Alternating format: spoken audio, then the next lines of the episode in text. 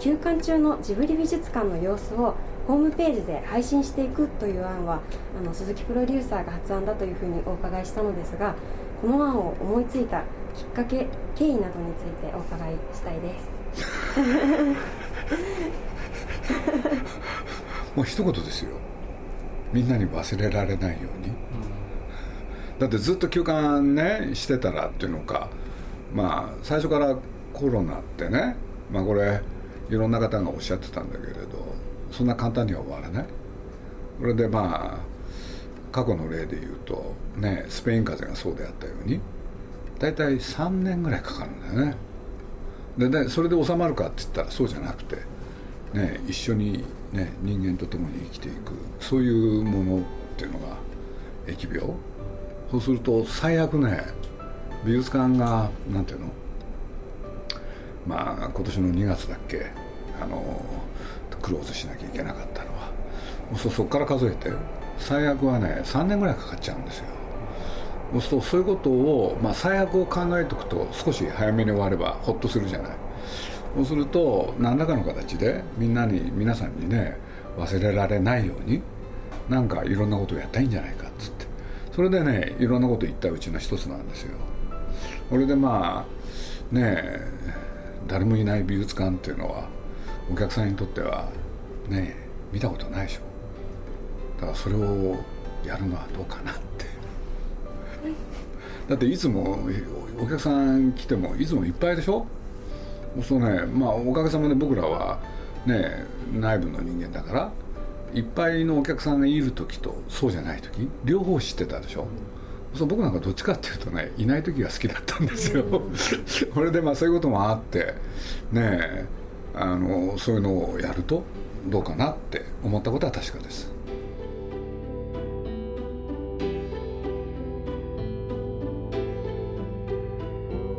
東京 FM をキーステーションに全国38局ネットでお送りしている鈴木敏夫のジブリ汗まみれ今週は三鷹の森ジブリ美術館のスタッフが制作している公式 YouTube チャンネルより休館中特別企画動画日誌鈴木敏夫語ると題してこの動画日誌企画の発案者である鈴木さんにインタビューした模様をお送りします。インタビュアーは三鷹の森ジブリ美術館の桐林さつきさんです。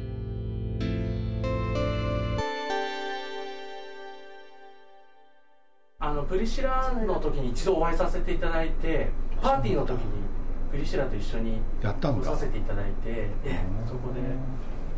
えプリシラーンと一緒にやってたの？ああの私がもともとプリシラーンが何年も前から好きでして、であのクリスマスコンサートを美術館でやったよね。やりたいっていうことで、私がオファーをかけさせていただいたんです。あそうなんだ。はい。そしたらあの彼女の方からそうなんだ、はい別に親戚とかそういうことはない。あんままた全く違いなんかせなんかセミプロみたいにや音楽やってたんですよ、あもともとあのバップに所属してました。えバップにいたって、はい。すいません。身内ですかすいません24歳の時にメジャーに行ってまして。そうなんだ。はい。CD を何枚か出させて君も音楽なの？いや私はあのずっと吉本興業にあの 転職。吉本にいたの？そうですねはい。あのもともと俳優志望で吉本興業が俳優のコースをやるっていうのであのその学校に入ったんですけど内容としては本当にお笑いの学校あの授業と全く同じだったのであの新喜劇とかも出させてもらったりもしてたんですけやってたの？そうですねはい。あの年末の「笑ってはいけない」の浜ちゃんのお尻を叩いてた。あそうですね。はい。ね 黒子で。こちらにお世話になってます。みんないろんな経歴なんだね。君はどこなの？私はあの新卒でジブリ美術館に入社させていただいてはい、今三今年3年目になりますではちょっと遅ばせながらあの自己紹介が遅れてしまって申し訳ないです。あの私どもはジブリ美術館の本社 始まったんでごめんなさい。始まったんだよ。ダメだよもう二人。はいすいません。そっちの先輩たちがダメなんじゃない？と私あの動画に師範を担当している運営グループの桐林と申します、はい。よろしくお願いします。同じく高田と申します。はい。よろしくお願いいたします。成田と申しますよろしくお願いします、お願いしますはい本日ですねあの先ほどちょっとお話しさせていただいたんですけど8月19日の水曜日に配信予定の鈴木プロデューサーのインタビュー動画を撮影しに。それって僕の誕生日に合わせてくれたんですか？あはい。のありがとうございます。記念してということでプロデューサーの方からお指示が。そうなんだ。プロデューサーの方から指示が。素人の人ってね自分が撮りたいあの見たいものを撮るんですよ。そこからプロじゃないんだよねでも本当はそこにいいものがあるのね。大体仕事ってね、まあ、僕も長い間やってきてね。まあいろんな仕事をやってるんだけれど一番良くないのがねある年数経て慣れた時だよね。そうするとねなんていうの？何かを見て何かを感じる？感受性がね減ってっちゃう、そうするとダメだよね。でそういうことを言うとなんていうの？最初になんか感動した気分？それをずっと引っ張れる人が一番いいっていうのか、うん、という気がしますね。だから素人の撮るものって結構いいものがあるんですよね、だからまああの最近だとね、まあ、スマホのがねみんなみんなが持つようになって。そう意外に面白いのは子供の撮った写真。本当にいいんだよね、それはそう思いますねだからまあ一つの例だとあの、まあ、僕がひょんなことで知り合ったタイのカイナダっていう人がねジブリ美術館を撮ったでしょ。そしたらね面白かったんですよね。でなんでかって言ったら特にね指定せずに彼女がそれこそ休館日に好きなように撮ったんですよ。そうするとねそれまで見てきたいろんなプロが撮った写真と明らかに違ってたのはその人たちが撮らないものを撮ってたって、うん、それが面白かったですよね。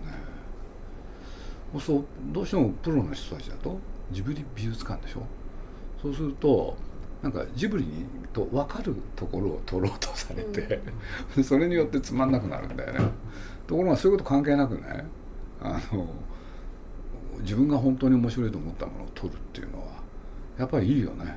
それ止まってる写真だろうが映像だろうがそういう気はしますよ、うん、だからまあなんて言ったらいいのかな。僕の引きな例で言うとねさっき出てきた宮崎駿。あの人ね何がすごいかって言った時そこなんだよね。79にもねなってるのに自分のなんていうの持ち物で何かをやろうとしない？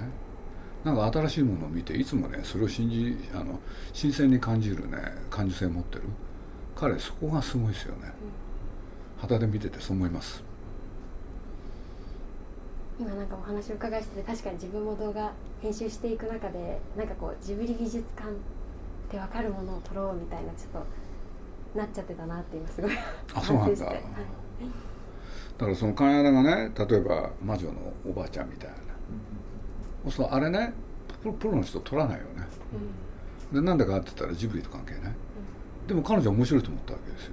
で上からぶら下がってるでしょ、うん、でそれをいろんな角度から撮っててねで僕はそれ実は知ってたんだけれど、あれ宮崎駿が某国からもう自分が見て気に入ってそれで買って持ってきたものなんだよね。でそれを置いといたわけでしょ。で確かにジブリと何の関係もないんだけれど彼なんかはやっぱりそれが好き、うん、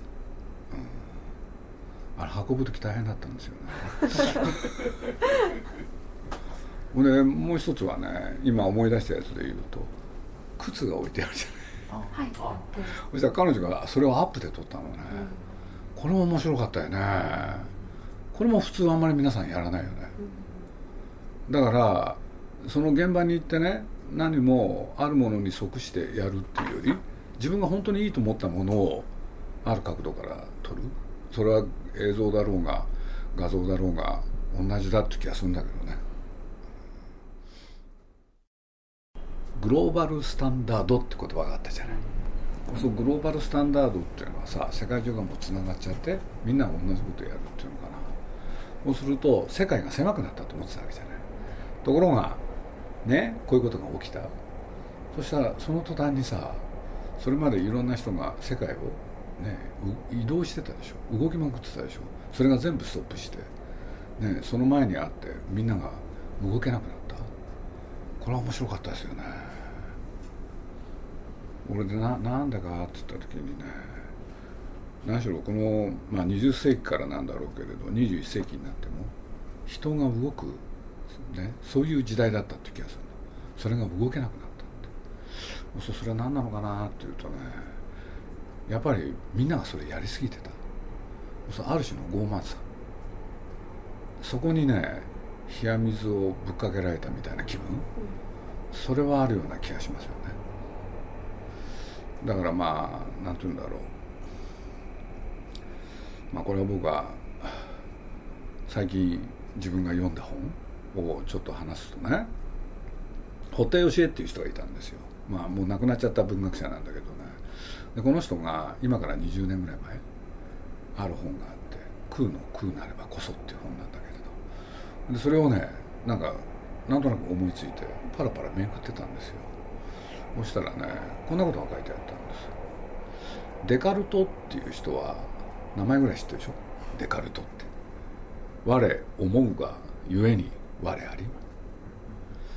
そその言葉を引っ張ってきてね彼が書いてたのは堀田さんがねそれについて当時のローマ法王当時って20世紀ぐらいなんだけれどパウロ2世かな。我思うがゆえに我あり。この考え方が世界を悪い方向へ連れてってるって、でヨーロッパっていうところはねまあ新聞とかね誰が何言うかとかいろんなことがあるんだけれど実を言うとローマ法王が何を言うかってものすごいみんなが大事にしてるんですよ。そそれを引っ張ってきてね。でデカルトっていう人は何でこんなこと言ったんだろうってことを書いていくわけね。そしたら実は僕もそれ前読んでたくせに忘れてて。改めてこの時代に読むとコロナの後に読むとハッとしたんだけれどね。実はこの「我思うがゆえに我あり」あ光俺でそれってねある言葉ある人のね言葉のパロディだったの。でそれは何かというとね13世紀にある哲学者がいてこの人の名前ちょっと忘れちゃったんですけれどアナキストかなんとかって言うんだけれど「我ある。我あるがゆえに我思う」逆だったんだよね元は。これ13世紀なんですよ。でその時にはね世界はうまくいってたって堀田さんはあローマ法は言うらしいんです。ところがデカルトが出てきてね「我思うがゆえにあれ？我？思うがゆえに我あり」どうもこっからね人間がいろんなものを失っていったんじゃないか。みたいなこと書いてたわけ、うん、そうそれは偶然だったんだけれどねまあコロナみたいなことが起きてそういうのを読むとなんかね響いたんだよね。それでこの話をね僕まあ宮崎駿としょっちゅう喋ってるでしょ。してみたら「ああそんなこと確か言ってた」っつって。でそういうことで言うとコロナっていうのはねまあいろんなことあるよ。それは動けなくなるってこともあるけれど僕自身もそうだしね。でもいろんなことを考え直す大きなチャンス、だから多分ね自分自身のことも含めてだけれどやっぱり自分たちが傲慢になってたことを自覚したらどっかでねある時代に戻って歴史をやり直すっていうのかな。多分そういうことが起こるんじゃないかなって気がしてます、うん、今スタジオの方で「君たちはどう生きるか」を制作中だと思うんですけど、はい、この制作が始まる前と後では人と人の生き方自体がやっぱりそのコロナの影響で変わってしまっていると思うんですけどこれは何かその作品の内容に影響とかはあるんでしょうか、あのー、やっぱり僕はね、まあ、そばにいて今日はそばにねいないから皆さんねこういう言い方しちゃうけどねやっぱりこのコロナが起こってみてねやっぱりこの人天才だなと思ったんですよ。でなんでかって言ったらまさに今の時代君たちはどう生きるかって問われる時代でしょ？俺でねもうねこの企画って実は宮さんが言い出したのはもう5年も前なんですよ。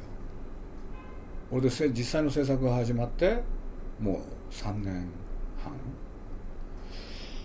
そうするとね実はまあ君たちはどう生きるかっていろんな人にね知る、まあ、発表もしてたからみんな知ってたんだけれどその時はねみんなそのタイトルにクエスチョンマークつけてたのね。あまりにも直裁なタイトル。どうなの？ところがコロナの後響いてきたんだよね、皆さん分かってたんだろうかとか。ね やっぱすごいよね、うん、79でしょ？だってこういう言葉があるんだけどね。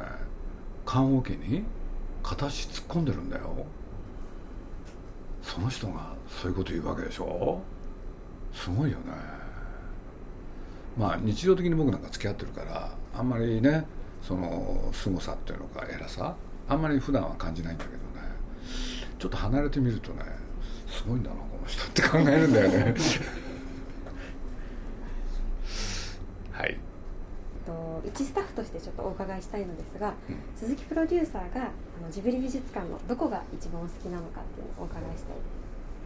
これ言われて言われて考えもしてなかったね。だからどこっていうよりあの建物、うん、それがやっぱり好きでしたよね。まあ実はジブリ美術館ってね最初作る時まあいろんなことがあってやろうってことになったじゃない。そしたらそれこそ宮さんと2人でそしたら宮さんがね「何建てんの?」って言われて言い出してさ。俺でもこれ知ってるかどうか分かんないけど最初はあの宮さんが考えたのはね、まあ、僕と2人であれだったんだけれど現場で作品作るじゃない。そのアニメーターの人たちがねやむを得ずやっぱり年を取っていくわけでしょ。そしたらその人たちの老後どうしたらいいんだろうって実はこれがねきっかけなんですよ。で簡単に言うと宮さんがねねみんな困るだろうなって。ね5060になるとアニメーターって書けなくなる人がいっぱいいるんですよ。ほいでそういう人材の再活用。これでね、まあ、僕なんかもねじゃああの吉祥寺にお店を作って、うん、ね？そしたら皆さんが「あ店員さんが絵が描けたらヒットするよね」とかなんか言い出してさ最初ねそういうものを作ろうとしてたんだよねそれがね諸般の事情があって美術館をやることになったじゃない。そうしたらね彼も、まあ、美術館を作るっていうのは、まあ、思いついたけれどじゃあ具体的にどうするの？って。そしたら最初ねもう分かんないからさっつって。ねどうしよう？って。でまあ僕は一言言ったんだよね、まあ、普通だとアニメーション映画はどうやってできるかですよねって言ったんだよね。そしたら分かった。それを順番にやろうって言い出したんだよね。これで一部屋ずつ作るの。少年編の部屋。構想するんだとか。でそれが具体化するとキャラクター作ったり美術になる。でそれをね最初作って、まあ、今できてるよね。本当はね僕正確な数忘れた忘れちゃったんだけれど全部で部屋がね20個だか25個ぐらいあったんだよね、それでその作った絵をね絵をねこうやって並べてでこれを実際の建物に当てはめようと。ってやったらね入らないんだよね。狭いんだよね。俺でね宮さんがね「なんで?」っつって。俺で今のねなんていうの？そのじゃあこれとさこれは1個にしようかとかね。でそれやってもね減らないわけ。で本当に困っちゃってね。俺でどうしようどうしようって言って。ほんで2人でねもう一回あの土地を見に行ったりしてね。これで戻ってきたりしてやってる時に皆さんが「分かった!」って言い出したの。であれ実は高さ制限がある。こんだけしかできないから部屋はこんだけしか入らない。そしたら皆さんが言い出したんですよ。地下掘ろうよって、地下ですか。お金かかるお金がかかるんですよね。でも地下にしてほんで1回分増えるからまあねとは言ってもそれでもまだ入らない。でいろいろあったんですけれどね。そうすると何の話してるか忘れちゃったんだけれどその結果外観が決まってくるわけじゃない。大体こういうふうにしてって言って。そうすると結果としてそういうことをあれこれやってたらね建物そのものが面白いものになっちゃったんですよね、うん、うん、れで気が付いたらねまあ僕もできた時に最初ええー、と思ったんだけど自分が何階にいるかよく分かんないって。で分かってるはずなのにある感覚に襲われる。そこでね糸井重里さん作ってくれたコピーがね、うん、役に立つんですけれど。だからね建物全体としか言いようがない。それのどこそこっていうより部分よりも全体。というのが答えですね。今後のジブリ美術館に何か期待していることはございますでしょうか？期待？はい。やっぱり今当面のことで言うとねまあ僕はあのこれは本当に思ったんだけれどまあ初代宮崎五郎で2代目が中島。え？清文。だっけ？ね？で3代目をねどうするかって話は何にもなかったんだよね。でも僕ふとはある時にね女性にしようと思ったわけ。でこれはねまあ上野千鶴子っていう大学の先生がいてでこの人がね僕言われたんですよ。何言われたかっていうとね鈴木さんの本読んでてもねなんか出てくるのは男ばっかだよねって。女性がいないじゃない。女性をバカにしてんのかって。やったことはないんです女性をピックアップするとね差し障りがあるんですよ。とかなんかいろいろ言ってたんだけれどそれが残ってたのね。それで3代目は女性の方がいいんじゃないこれで安西さんになるわけでしょ。そしたら期待値としては男が作るんじゃない。美術館女性が作る。そうするとそれはどうなるの？ってのは見てみたいよね、うん、それはありますね。男普通の男の人ってねまず全体決めちゃうんですよ。で全体決めといて部分へ行くの。女性って逆だよね。部分をやっててそれが一つになる。それが見てみたいですよね。わかります？だから宮崎駿っていう人はね実を言うとすごく女性的。部分から始めるから。これで結局宮さんの宮さんの作り方ってねなんか一個作って次も作るってやっていくうちにねなんかお家で言うと縦増しみたいに増えてくんだよね。でこれってねどっかでね女性的なんじゃないかなって気がするの。それともう一つはやっぱり歴史を振り返るとね日本という国はずっと女性がね素晴らしかったんですよ。そうするとね一時ね男が元気になるんだけれど今や再び女性が元気な時代じゃない。そしたらその館長も女性であるべきだしでその女性から出てくる発想で何かやるべきじゃないかなっていうことは思ったことは確かですね。だから多分ね右往左往すると思ってたんですよ。で実際そういうことも多分起きたんだろうけれど。僕は大きく言ってね僕のその何？人事？ね。あのうまくいったなと思ってるんですよ、うん、僕が決めたんですからね。最初ね言い出した時あの安西さん相当びっくりしたけどね、うん、でも結果としては良かったんじゃないですか。だからさっき聞いて「えもう3年も経ったんだ」というのびっくりしちゃった、うん、はい、はい、ありがとうございます。はい。そうですね。私もなんか今のお話聞いててまあ、女性スタッフの方が多い現場ですし自分も、まあ、女性として、まあ、女性としてっていうことはないと思うんですけど、まあ、一スタッフとして何かこう、まあ、ジブリ美術館の今後に役立てるような働きをしたいなっていうのは 思いました。あまりそうなってないの？そうなってるといいなと思うんですけど。なってるんじゃないの？はいわかりました、はいありがとうございます。本日はお忙しい中とんでもないです。以上鈴木プロデューサーでした、はい、ありがとうございました。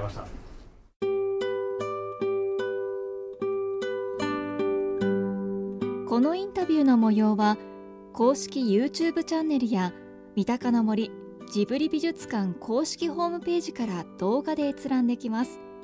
ぜひチェックしてみてください。鈴木敏夫のジブリ汗まみれはラジコのタイムフリー機能で1週間遡ってお聞きいただけます。また番組ブログよりアーカイブされた音声がポッドキャストでもお聞きいただけますのでアクセスしてみてください。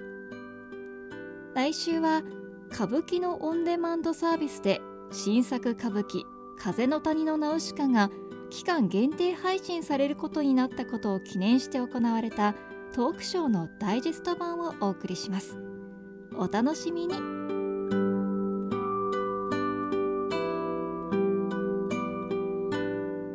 鈴木敏夫のジブリ汗まみれ。